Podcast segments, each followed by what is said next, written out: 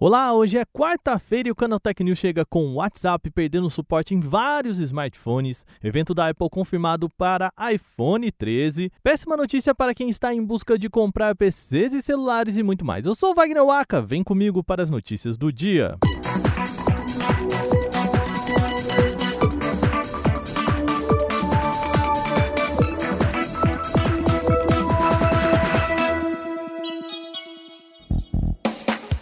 O nosso programa hoje começa com mudanças no WhatsApp que vem por aí. A partir de 1 de novembro, o WhatsApp vai deixar de ser suporte para uma série de modelos, claro, mais antigos, né? No total, são 43 aparelhos que não vão ter mais suporte ao mensageiro.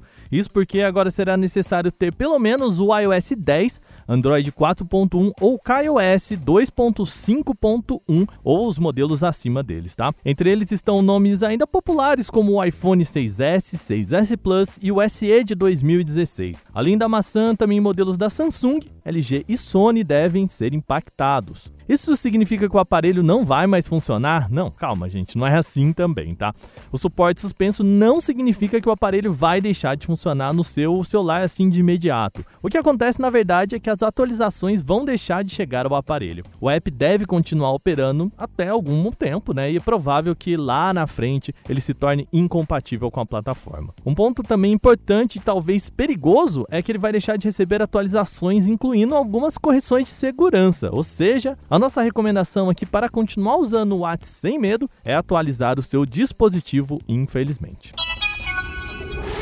E falando em trocar de aparelho, a Apple finalmente tem data para apresentar a linha iPhone 13. Em publicação nesse feriado de 7 de setembro, a gigante agendou para 14 de setembro, na próxima terça-feira, o evento de lançamento de seus novos produtos. A apresentação será transmitida pela internet e vai se chamar California Streaming. E por conta da pandemia, não deve acontecer de maneira presencial, ainda só exclusivamente online e será transmitido pelo site oficial da Apple. É esperado que a empresa anuncie no evento seus quatro novos smartphones com processadores novos e tela com taxa de atualização de 120 Hz. Além disso, espera-se também que apareça no evento o Apple Watch Series 7, nova geração do relógio inteligente da marca. Então, recapitulando, o evento acontece no dia 14 de setembro, com transmissão ao vivo agendada para as 14 horas. E claro, aqui no Canaltech a gente vai cobrir tudo isso. Continuando no tema de troca de smartphones, agora a notícia não é nada boa. O site especializado em mercado Nikkei acredita que o preço de semicondutores deve subir em 2022. O que isso quer dizer é que eletrônicos como peças de PCs, notebooks e smartphones devem ficar mais caros. O motivo é que fabricantes devem repassar o custo desse aumento para o consumidor final, portanto, o preço fica mais salgado. A principal fabricante de semicondutores, a TSMC, deve fazer o maior aumento de preços da década, de acordo com analistas. Isso é algo que a gente até já comentou por aqui. Outro impacto que isso pode ter é que as empresas, principalmente de smartphones, devem passar a fabricar modelos de maior maior valor agregado, ou seja, foco nas linhas premium. O preço de alguns componentes teve aumento de mais de 400% no ano passado, indo de 20 centavos de dólar para mais de um dólar. No caso da Apple, que adota um outro tipo de linha de produção, a diferença será vista nos preços do vindouro iPhone 13,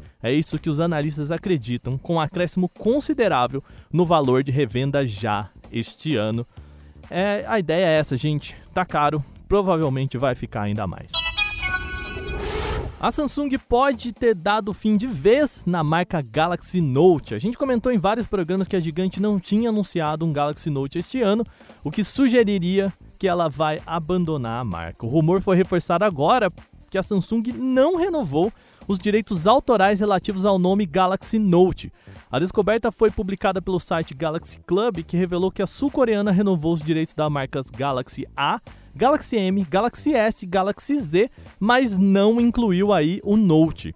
Embora seja cedo demais para confirmar o fim da linha, isso pode indicar bastante que a empresa não vai lançar nenhum dispositivo Note relevante, pelo menos aí nos próximos anos. É interessante observar que os principais diferenciais da linha Galaxy Note, como a caneta S Pen e a tela maior, já foram incorporados em outros celulares topo de linha da empresa, como até a gente já citou aqui o Galaxy S21 Ultra.